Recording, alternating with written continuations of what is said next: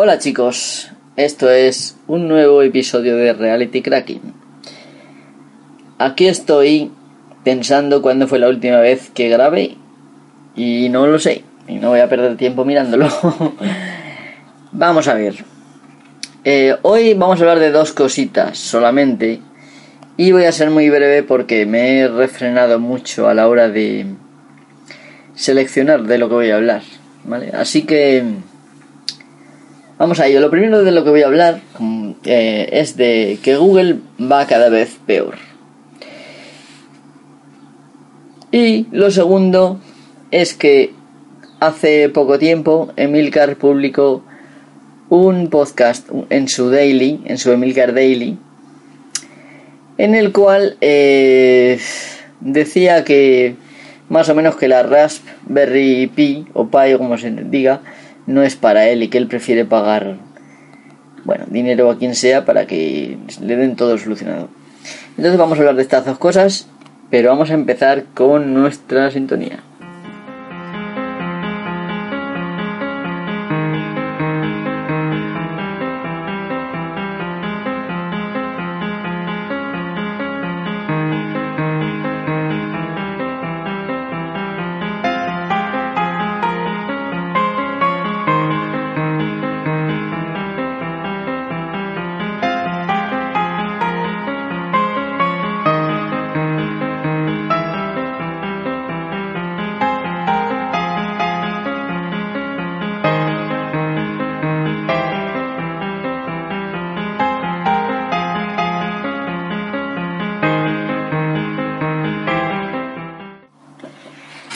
Bueno, aquí estamos nuevamente. Espero que este audio se escuche bien, puesto que lo estoy grabando sin auriculares. A pesar de que eso me, impedirá, pues, escuchar las músicas que pongo. Por lo tanto, hoy solamente nos vamos a conformar con la intro. Ya será otro día eh, otra cosa. Bueno, en un primer momento, como he dicho, vamos a hablar de Google. Ya hice un podcast hace algunos meses, no mucho tiempo, en el que decía que Google nos espía. Bueno, pues la razón por la que voy a hablar de esto, aparte de porque hay algunas noticias, es porque he tenido ocasión de... Bueno, me he mudado, actualicé eh, mi móvil, mi Galaxy S3, ya sabéis, ese que tiene 5 años y que sigue utilizando. Eh, lo actualicé a, a iOS 7 perdón, perdón, Android 7. Y entonces, era broma, era broma. Entonces, eh, quise probar cómo eran las Google Apps stock, es decir, las que ven normalmente en los teléfonos nuevos. Y mi sorpresa fue, digamos, bueno, mi choque con la realidad fue muy fuerte y me cabreó bastante hasta el punto de que formateé y me volví a, a la nano, ¿vale? Por ahora estoy utilizando la nano a pesar de que podría utilizar la pico, ¿vale?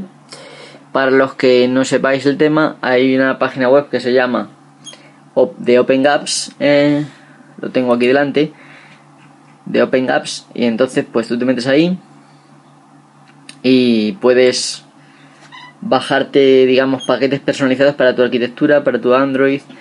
Eh, y hay como distintas mm, formas de empaquetar con más o menos componentes. Y entonces las versiones Nano y Pico, pues son las más pequeñas, las que menos cosas. Mmm, básicamente Nano para que te funcione la, la Play Store y, y poco más.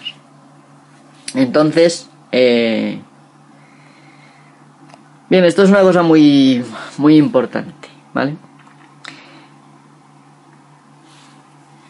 Entonces, ¿cuál fue mi sorpresa? ¿Qué me encontré? Pues un desastre. Un huevo de aplicaciones que prácticamente me hacían el teléfono totalmente distinto a lo que yo lo conocía la última vez y que no me dejaba desinstalar de ninguna manera, ni siquiera con root algunas. Por ejemplo, la de la propia app de Google, el buscador, que yo no sé para qué necesito yo una app para buscar, ¿no? Yo me meto en el navegador y busco, no necesito la app para buscar tampoco quiero la, la barra esa de acceso rápido que ponen y que tampoco te dejaba quitar en esta versión.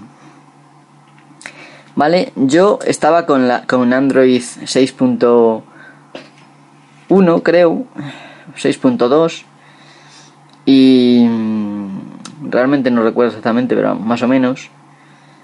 Y bueno, el choque con el Android nuevo no ha sido muy grande, algunas diferencias, pero en general las aplicaciones de Google ha habido un choque bastante brutal y eso es lo que voy a hablar hoy un poco eh, y algunas cosillas más, ¿vale? Lo primero que he observado es que directamente la aplicación de Google Fotos reemplaza la galería, ¿vale? Esto ya lo había observado en otra ocasión, pero muy fuerte, porque la aplicación de Google Fotos por defecto te, entre comillas, te hace una copia de seguridad de tus fotos y se la manda a Google. Y esto eh, es muy fuerte. Es verdad que para muchos, en lugar de ser fuerte, en lugar de chocar, es al revés. Es que es cómodo, es que Google nos hace un favor porque, claro, y una mierda. Yo no quiero que Google tenga mis fotos si yo no quiero que las tenga. Es que se trata de que haces una foto, imaginaros la cantidad de fotos chorras que se pueden hacer o la cantidad de fotos más comprometedoras y tú no quieres que esa foto se mande a Google. Porque es que resulta de que Google no solamente es una empresa y ya está, que hay muchos trabajadores. Estos trabajadores tienen acceso a saber a qué.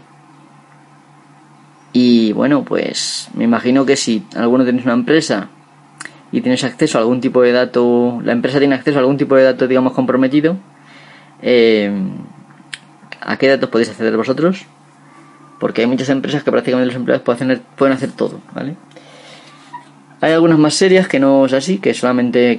Pero en general eh, sobre todo aquí en España y en Estados Unidos, en partes así también, siempre hay gente más de la que se supone que va a ver lo que te estás poniendo. Entonces no tienen por qué hacer eso, por defecto. ¿Vale? Otra cosa es que yo eligiera, oye, ¿quieres hacer una copia de seguridad? Vale. No, por defecto tendría que ser lo contrario, que no se hicieran las copias de seguridad. Y si tú quieres, pues lo activas. Vale. Entonces, el que reemplace la galería me parece eh, una imposición insufrible. Porque yo prefiero la galería. Es decir, Google Fotos es una aplicación de Google. La galería es una aplicación del móvil. ¿Vale? Entonces, la diferencia es abismal. La galería yo veo las fotos de mi, de mi máquina. Y con Google Fotos, a saber, no, no debe confundirse eh, las fotos que están en mi máquina con las fotos que están en, en, internet. ¿Vale? Esto es muy importante, aunque la gente no le da mucha importancia. Otra cosa que me ha, sorprendido bastante es que desde la versión 6.01 eh, Google incorpora en Android el módulo Widevine, ¿vale? Que es su DRM eh, particular, digamos, ¿no? Que este DRM incorpora la extensión eh, eh, Encrypted Media Extension, ¿vale? Es decir, M, la extensión conocida como M, lo cual todavía no se ha aprobado en el consejo de la web y no tiene por qué estar por ahí ya funcionando y sin embargo está funcionando no solamente en Google sino también en Microsoft, también Apple, mucha gente, ¿no? Esto no hay derecho. Aparte que es un módulo que está ahí que si no lo vas a usar, ¿para qué quieres eso? Bueno, eh, resulta de que mm, siempre Google hacía copia de seguridad de las aplicaciones y todas estas cosas, ¿no? Bueno, pues ahora Google te da la oportunidad de hacer copia de seguridad de tu teléfono entero. ¿Cómo? O sea, te vamos a robar todos tus datos por la cara. Lo que tengas ahí, todo. Pues no, señor, Google. Yo no quiero que me hagas copia de seguridad. Vamos a ver, muchos dirán, es que eso es muy cómodo porque tal, porque cual, porque puedes configurar la mierda. La mayoría de la gente no configura nada y lo deja tal cual. Y le da así al principio y ya no se acuerda y no sabe lo que, lo que conlleva eso. Entonces, por esa razón, si realmente hubiera algún tipo de honradez por parte de Google, ni siquiera debería de preguntar al inicio esa pregunta. ¿Vale? Y si pregunta, ya os digo, decid que no, por favor. Que no. ¿Vale? No debemos permitir que Google haga copia de seguridad. No es una copia de seguridad. Vosotros pensáis que es una copia de seguridad, pero no. Es que Google se va a llevar todo lo que tengáis en el móvil a su servidor. Un servidor, porque tu móvil tienes acceso tú, en un principio. Si no te hackean. Pero un servidor de Google, ¿quién tiene acceso? ¿Lo sabes? No. Bueno, por si no fuera suficiente con esto, resulta de que el marcador del teléfono, es decir, la aplicación del teléfono en el propio smartphone, eh, digamos que Google la sustituye por una propia. Por si no fuera suficiente que Google ya tuviera acceso a prácticamente todo, ahora tiene una aplicación propia para que llames por teléfono a través de su aplicación y otra para los SMS. Esto no se puede tolerar de ninguna manera. ¿Vale?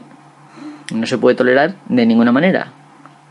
Porque si ya era fácil que te escucharan las llamadas, estoy hablando de Google, antes, ahora mucho más fácil, porque es su propia aplicación, usando su propia infraestructura, sus propios sistemas.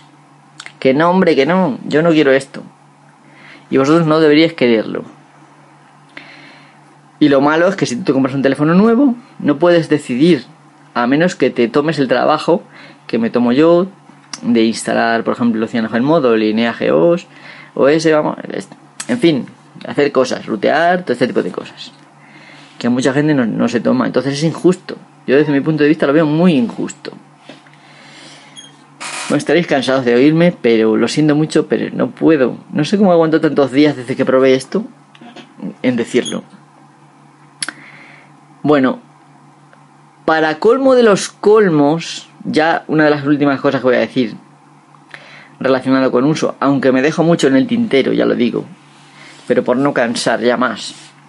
Resulta que hay una app de fitness en el, en el móvil. Google te dice, ¿para qué quieres tu Runtastic? O cualquier otro sistema de tracking de tu posición para saber lo que has corrido, por dónde has ido y todas estas cosas. No, no, ya te lo doy yo. Y encima te voy diciendo qué tal va tu salud, cuándo tienes que, en fin. Ah, sí, qué bien, qué bueno Google. Pero resulta que para poder utilizar esta app eh, de fitness, que creo que se llama Fit, tienes que activar el historial del GPS. ¿Esto qué quiere decir? Bueno, pues hay una serie de historiales que Google guarda sobre ti. Tus búsquedas, eh, más cosas. Ya es que he hablado tanto de estas cosas que no quiero cansar. Entonces, muchísimas cosas guarda Google de ti. Y si tú vas a, a, logras encontrar las páginas de privacidad, puedes desactivarlo, ¿vale? Y si no lo desactivas y tienes habitualmente el GPS activo en el móvil, y si no es el GPS da igual, porque con nada, con nada que te conectes a, a, a una wifi, puesto que mandaron coches para mapear todo el mundo prácticamente, ya de paso hicieron un mapa de las wifis mundiales. Y de vez en cuando lo van actualizando. O sea que simplemente con conectarte una wifi saben dónde estás. Entonces, todo el mundo por defecto lo deja todo que sí que sí, porque he observado a mucha gente hacerlo. Cuando te pregunta que si quieres que Google acceda a tu ubicación y todas estas cosas, que si quieres que se mejore con las con las wifis, en fin, todo, todo el mundo lo da que sí. Bueno, pues hay que decirle que no a las tres cosas y activarlo en caso de necesidad únicamente. Y el GPS siempre apagado. Porque además es una antena y te gasta batería. Pero bueno.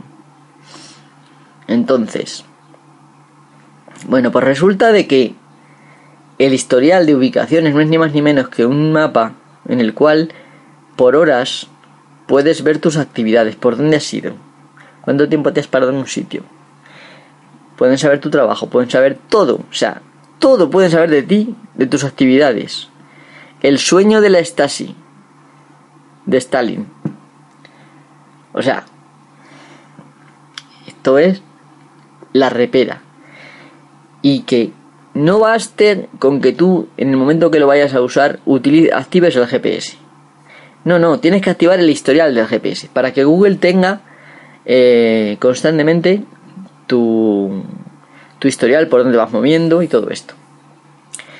Esto, o sea, esto es repugnante a punto de vomitar estoy, simplemente por, por ver esto.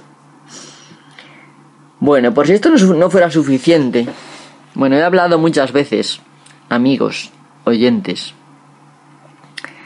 he hablado un montón de veces de lo tontos que me parecen los asistentes a las keynotes de Apple.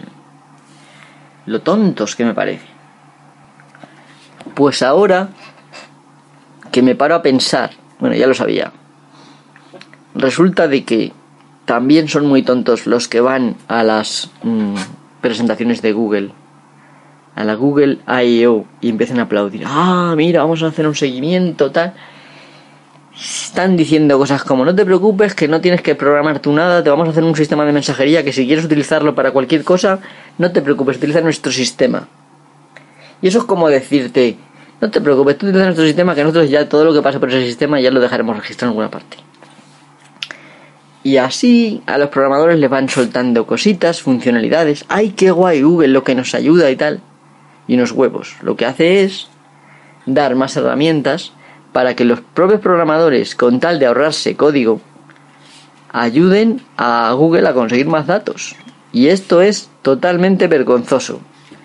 Repugnante hasta más no poder y vergonzoso. Entonces, mi consejo, siempre, yo creo que ya he hablado de esto alguna otra vez, pero mi consejo es Mm, bastante es que utilicéis Java y el toolkit, digamos, de Android para programar en, en el Android.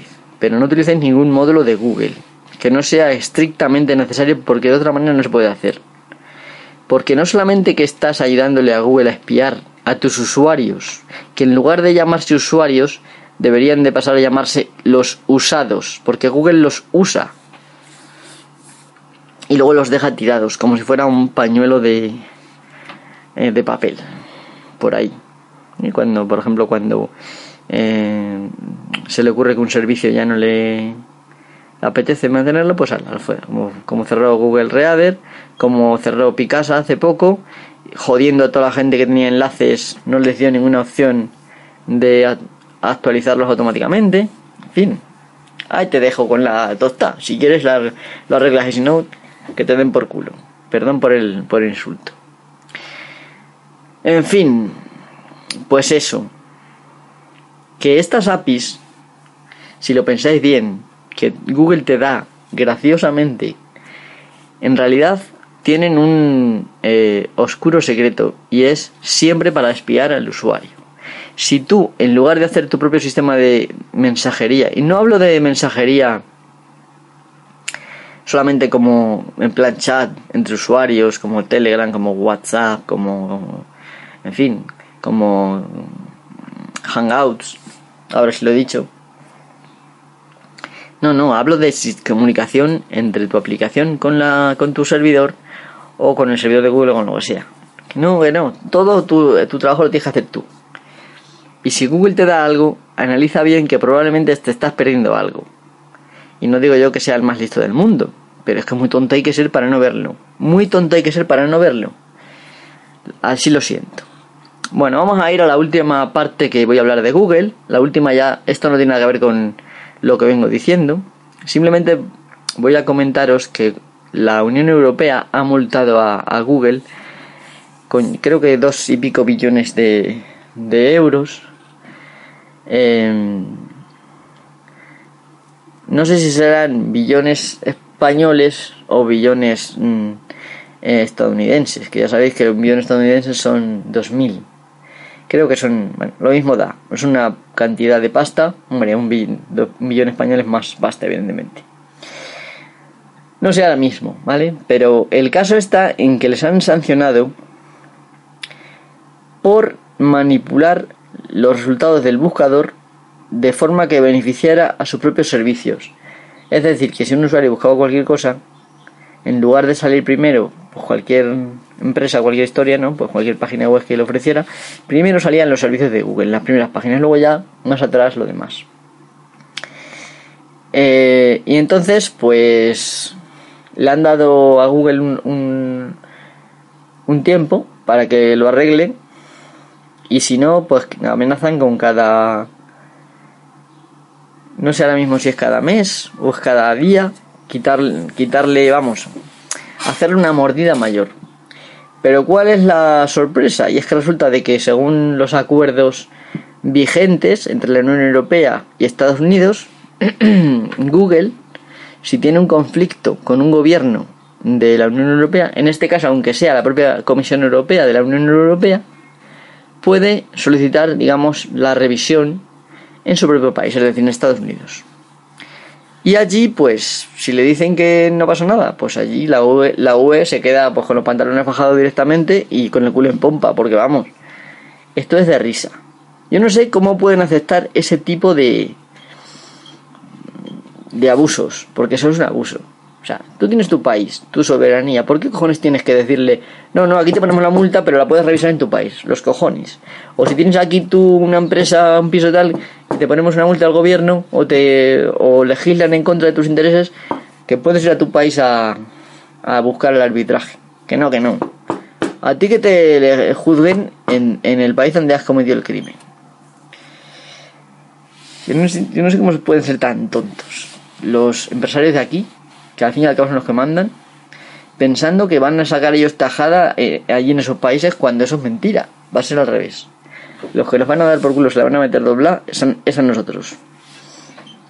¿Vale? Entonces, aparte de esto que estoy contando, que esto es de risa, hay pendientes creo que otros dos casos de la Unión Europea contra Google y uno de ellos es eh, la vigilancia que se le hace al usuario a través de, aprovechándose de, los dispositivos con Android. Esto me gustaría que saliera también, pero al fin y al cabo, si luego se va a decir, lo van a echar para atrás en Estados Unidos, pues como si nada. No me extrañaría que la Unión Europea lo estuviera haciendo para quedar bien de cara a los ciudadanos de Europa y que luego en realidad esto fuera una farsa. Pero bueno, en fin. Bueno, una cosa que quiero decir antes de irme de Google, antes de irme de Google y meterme con Emilcar, bueno, con lo que ha dicho Emilcar, no con Emilcar en particular, es que últimamente está presionando un montón Google a la gente para que tenga en sus sitios web HTTPS. Ha llegado la historia hasta el punto de que si no tienes HTTPS en tu, en tu servidor, en tu web, resulta de que tu página, digamos, como que va a tener menos peso que otras que sí lo tengan, a tu mismo nivel. Y esto es eh, otro, otra muestra de abuso de Google. ¿Y por qué digo esto? Pues porque realmente el sistema HTTPS, bueno, lo digo para que los no conocidos, en realidad es SSLTS, pero bueno. Em, entonces, el sistema este, ¿para qué sirve?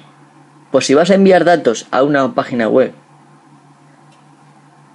em, por ejemplo, tu tarjeta de crédito, tu DNI, tu nombre y apellidos y tal, si vas a hacer esto para que tus datos vayan cifrados, porque de lo contrario, el sistema HTTP normal va en texto plano. Pero ¿qué ocurre? Que muchas páginas web, por ejemplo la mía misma, mist.es, resulta de que no hay que meter datos ningunos, sino que yo tengo ahí cosas que están abiertas para que tú las veas si quieres las leas y si no, ahí se quedan. ¿Por qué tengo yo que poner ahí seguridad de ningún tipo? Si yo ni siquiera tengo un registro para los usuarios. Pero es que además el registro para los usuarios, que en la mayoría de los casos se podría eliminar sin ninguna dificultad, porque muchas veces no vale para nada más que para molestar al usuario. De hecho, hay una página por ahí que se llama, se llama Bugmenot. Eh, cuando al principio empezó esto de los registros, que todo el mundo pedía registrarse en su página web, eh, Bugmenot significa más o menos como no me jodas, no me molestes, tío. Eh, ahí la gente registraba sus, sus usuarios y contraseñas para que la gente pudiera copiarlas sin acceder. Es decir, es vergonzoso. El tema de los usuarios y la contraseña, si es para meter, por ejemplo, para hacer compras, para tal, vale. Pero si es para entrar al contenido de una página, una triste página web, pues muchas veces no tiene sentido. Y aunque lo tuviera, por ejemplo, en sitios donde te acuerdan, por ejemplo, qué series has visto o qué contenidos has visto, como por ejemplo, yo qué sé, no voy a poner ningún ejemplo, pero Google no, ¿vale? O, sea, YouTube no, otras cosas. Pues en ese caso, realmente no es tan importante como para tenerlo con seguridad, ¿vale? Y otra cosa muy importante, la gente se cree que si utilizas ese sistema, el HTTPS, em, resulta de que, de que no van a saber dónde has estado. Pero es que resulta que ese sistema, la URL no la, no la cifra, a menos que esté preparado el, servidor para eso. Y por lo general no está. Entonces, lo, en los registros la URL va a aparecer. Si has estado en páginas, si has leído un artículo, has leído otro, la URL va a aparecer. Entonces es absurdo. O sea, ahora, por ejemplo, yo que sé, pues que tú tuvieras una página web muy famosa y que hubiera peligro donde tú metes tu contraseña, tu correo electrónico hubiera peligro de que hubiera phishing, por ejemplo, que te engañen y, por ejemplo, en lugar de Google con dos os los pusieran con una. Entonces lo veo normal, lo veo más normal. Pero en una página web como la mía, ¿quién va a tener interés en, en cambiar la Y por una I para engañarte? Si yo no tengo ahí nada que les pueda beneficiar.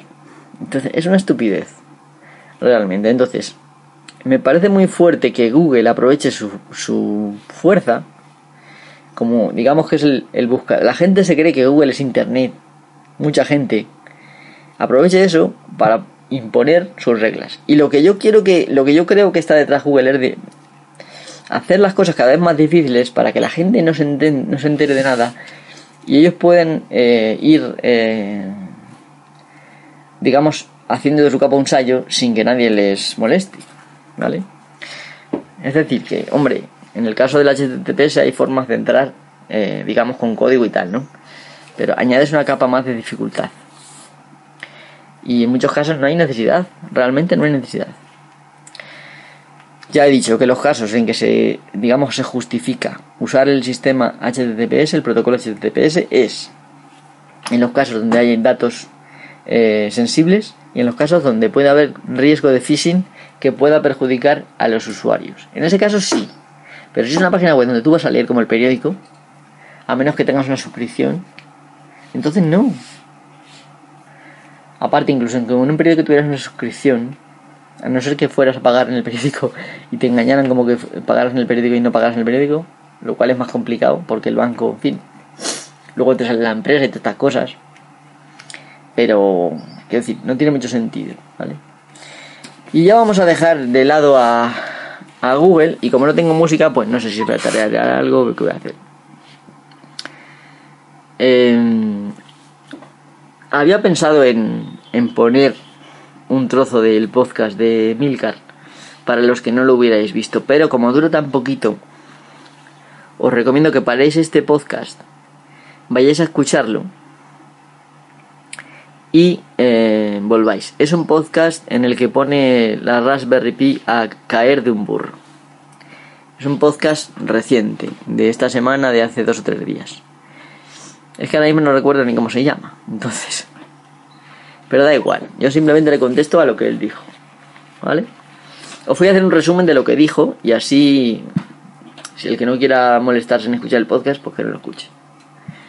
Básicamente dijo que él se compró una Raspberry Pi y la quería en principio para tener un centro multimedia en, en su cocina. ¿Vale? Y dijo que después de perder mucho tiempo y tal y cual, pues que no le que no fue capaz porque entre lo que las explicaciones que da básicamente aparte de los problemas que puedo tener con XMC o a saber con lo que he utilizado las explicaciones que da es que los contenidos que él tiene, como él tiene una Apple, una Apple TV de esas, una Apple TV, los tiene en formatos compatibles con Apple que son propietarios. Y entonces el XBMC pues no lo reconocería o lo que fuera, ¿no? Pero es que eso es evidente. Si tú tienes contenidos que están pensados para máquinas propietarios y son formatos propietarios, igual incluso hasta había un plugin que se instalándolo lo reconocía. Pero claro, para hacer todo eso hay que tener ganas de verdad de probar. Si no tienes ganas de probar, yo no sé ni para qué te la compraste. Pero bueno, en eso no te puedo achacar nada porque mucha gente se la compra y la tiene después en un cajón. No se compra una y después lo tiene en un cajón. Eso no es nada achacable. Vale, después de decir esto, se decidió por hacer domótica en su casa. Y una de sus aspiraciones era abrir el toldo de su casa desde la oficina. ¿Vale? Y alega que se gastó, aparte de perder mucho tiempo, se gastó mucho dinero. No sé hasta punto que se habrá gastado, pero bueno, se gastó algo de dinero, ¿vale? Y que tampoco lo pudo hacer porque al final, pues, total, que desistió y metió la Raspberry Pi en un cajón. A mí, que digas esto me da igual. Porque hay mucha gente que le pasa lo mismo. Tiene un proyecto, decide ponerse muy fuerte con ello, se compra tal, se compra cual, se gasta un dineral en yo qué sé, quiere aprender toda la guitarra, se compra una guitarra eléctrica, una Stratocaster, yo qué sé. Como si se compra la guitarra de alguien famoso, en fin. Y luego no lo usa para nada, o, se pone a correr y se compra unas zapatillas y luego desiste y las deja ahí en un cajón. Eso es algo normal en la gente de hoy en día. ¿Vale? Lo que no me gusta y no me parece como razón es que digas que no solamente no has sacado nada en claro, sino que además no has...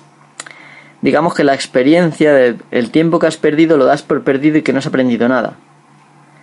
Y que prefieres darle, bueno, prefiere darle 700 pavos a Apple y que se lo den hecho. Entonces, vamos a ver. Esto es lo que yo no entiendo muy bien. Lo primero, si tú estás dispuesto a gastarte 700 pavos, tú me llamas a mí, yo te lo hago, te lo dejo hecho, y igual te hubieras gastado 700 pavos. Pero como era una Raspberry Pi, pues, eh, en fin, que igual te salía más barato contratar a un tipo que te lo hiciera a, a desistir y comprarte otra Apple TV. Creo. Y luego, eh, ese desprecio que muestra por el software libre, bueno, el software libre no es perfecto como casi nada lo es. Pero el software libre da muchas posibilidades a mucha gente. Y no es porque no tengamos dinero para comprarnos una Apple TV. Es simplemente porque tenemos otras aspiraciones. Y al final, eh, algunos pueden pensar que verdaderamente tu opción es la mejor y es lo que hay que hacer. Pero no. Realmente no hay que ser cainita, es decir, no hay solamente dos opciones, dos posiciones, sino que hay muchas. Tienes la gente que utiliza solamente Apple, tienes la gente que utiliza solamente Linux, tienes la gente que utiliza, como yo por ejemplo, cosas de eh, Linux y también cosas de Apple. Eh, y yo también te puedo asegurar que sufro muchas frustraciones continuamente con los dispositivos de Apple por una razón o por otra. Principalmente por su cerrazón, por la forma en que tiene Apple de asegurarse ahí que no le entren a cotillear. Y me resulta bastante gracioso que, por ejemplo, a, para rutear el dispositivo le digan jailbreak, que significa literalmente salir de la cárcel, escapar de la cárcel. O sea que Apple es una cárcel. Entonces, vamos a ver. Tú es posible que no hayas tenido paciencia o que hayas tenido mucha y no tengas ni puta idea. Porque es verdad que para hacer ciertas cosas tienes que tener algo de idea. Es verdad que se puede leer y se puede ir informándose, pero si no tienes ni puta idea y estás acostumbrado a Apple toda la vida, pues evidentemente el choque es un poquito fuerte. Es como, por ejemplo, pues estar parado en mitad del mar y que te venga un tsunami. Porque tú estás acostumbrado a la vida fácil y te llega algo que no es tan fácil, que también funciona, simplemente que tengas un poquito de, idea, pero que esa idea se puede obtener, es decir, no es una cosa inaccesible, que te deja muy difícil Linux. No, no, no, Linux es fácil. Para alguien que tenga algo de idea. Si no tienes ni puta idea, pues evidentemente necesitas un poquito de toma de contacto, ir aprendiendo poco a poco y a lo mejor necesitas años de toma de contacto. Hay gente que necesita más que otras personas, ¿vale? Aunque digas que no, Apple también necesita toma de contacto. Los productos de Apple no siempre son de coger y usar. Hay veces que, anda, ¿cómo hago esto? Pues no tengo ni puta idea, pues a buscar. Que eso fue lo que hice yo cuando me compré mi iPad. Entonces, mm, o sea, mm, en, en tu descargo dices que bueno, que es para ti, pero en, digamos, en el, el, sabor que deja tu audio es que desprecias el software libre y desprecias la Raspberry Pi. Mira, para empezar, la Raspberry Pi no es un sistema cerrado, es un sistema experimental que te permite hacer muchas cosas, pero que tienes que trabajar, tienes que hacer cosas, tienes que configurarlo tú. Entonces, evidentemente, si estás acostumbrado a, que tener un dispositivo, darle a los botones y que te lo haga solo, pues no se puede comparar. Y evidentemente el precio tampoco se puede comparar. Eh, yo creo que tú partías de un error. Y es que te vas a ahorrar en, la, en el Apple TV y te vas a comprar eso y va a funcionar igual que el Apple TV, pero no. Una Raspberry Pi es una Raspberry Pi. ¿Que podía haber funcionado como tú querías? Ya te digo que sí. Simplemente, igual, eh, pidiendo ayuda. Porque es que una de las cosas que tiene la comunidad de software libre es que hay muchísima gente dispuesta a ayudarte por amor al arte, simplemente por, por ayudarte. Y hay grupos de Telegram, muchas cosas hay. Hay foros que incluso tus preguntas ya pueden estar respondidas allí. Simplemente es abrir la mente y abrirse paso y ya está. Si tú te cierras, no, es que es total, estoy perdiendo el tiempo, pues evidentemente, hombre, algo habrás aprendido, digo yo, aunque solo sea utilizar sudo apt-get, me imagino. Eso ya es algo. Eh, yo entiendo que el choque es muy fuerte entre un mundo y otro. Pero, hombre, yo creo que en, hay un punto intermedio entre, entre tener una Raspberry Pi y no te funcione y pagar 700 pavos por un aparato y que te lo haga solo. Hay un punto intermedio. Seguro que hubieras pagado mucho menos dinero de ese a un tío que supiera y te lo hubiera configurado en dos ratos, a lo mejor por 50 o 100 euros. Fijo, vamos, fijo. Y si te hubieras dedicado tu tiempo a leer con paciencia, con la cabeza abierta, simplemente en lugar de meter eso en un cajón, no esperas que te funcione en el momento, no te frustras y sigues investigando, avanzando, enriqueciéndote porque al final las personas, si hay de alguna manera que nos enriquecemos es con las experiencias, eh, yo qué sé, cuando empiezas a leer, por ejemplo, no es lo mismo leer, por ejemplo, La isla del tesoro que leerte, por ejemplo, El péndulo de Foucault. Eso es evidente, o El nombre de la rosa. Tiene, hay muchísimas cosas en latín que directamente no te las traduce y no hay facilidad, digamos, de... Entonces, todo necesita una iniciación y todo necesita de tiempo y de probar y de aprender. Y evidentemente, como no vas a aprender nunca, es con esa actitud. Eh, yo lo que le digo a Emilcar es que él tire por su camino y ya está. Y que no deje a los demás. Que no se meta en, el camino de los demás. Si, él, si tú te vas a meter en el camino de alguien para, para decirle, sabía yo que esta mierda no va a funcionar, que prefiero pagarle a Apple lo que sea que me pida, coño, pues para eso no te metas igual que yo no me compro un iMac, hacemos un trato. Yo no me compro un iMac y tú no te instalas Linux en tu, en tu casa. trato hecho. ¿Hace? Bueno, pues así se queda la cosa. ¿Vosotros qué pensáis? Me gustaría que en los comentarios me dijerais algo o en el correo electrónico, ya sabéis. Yo no, que conste que no me quiero meter personalmente con Emilcar. No, no. Esto es muy importante. Él puede pensar lo que quiera y yo puedo pensar lo que quiera, pero no tenemos por qué confrontarnos, digamos, enfrentarnos. Lo que tenemos que hacer es hablarlo, bueno, si hay interés, ¿vale? Yo simplemente, la razón por la que digo algo de este tema es porque mucha gente le sigue a él más que a mí y después de escucharlo dirán, pues efectivamente la Raspberry Pi es una mierda. Y no, pues yo por ejemplo tengo un amigo que tiene una Raspberry Pi y la utiliza de, por ejemplo, para bajar torrents. Y, por ejemplo, desde el móvil mm, añade los torrents que se va a bajar. Y cuando pasa un rato ya son bajado los torrents. Y desde cualquier tablet o móvil o ordenador puede ver la, cualquier, cualquier parte de ese contenido. Es decir, que porque no veas tú una... Digamos, no veas tú que a tu forma funciona, siempre hay otras muchas maneras de ver el mundo y siempre hay otras muchas maneras de acometer las tareas y las cosas. Entonces, a lo mejor lo que tú querías pues no te ha funcionado y te has cabreado y tal, pero hay mucha gente que usa esto y que funciona. Y aparte, una de las cosas que tiene buenas la Raspberry Pi es que consume muy poco. Muy poco consume. Y que la configuración no es de las más difíciles. ¿Vale? No es lo mismo que instalar tu sistema operativo para funcionar tú. Necesitas más cosas, más paquetes. Aquí, con cuatro cosas, lo tienes solucionado. Bueno, pues nada, voy a dejar el podcast aquí. Espero que os haya resultado mínimamente interesante. Y bueno, pues si no, buscaré algo más, digamos, más interesante para el próximo podcast. Así que nada, muchísimas gracias por escucharme y hasta el próximo podcast, que nos vemos, me imagino que la semana que viene. Intentaré. Hasta pronto. Maldito cierra.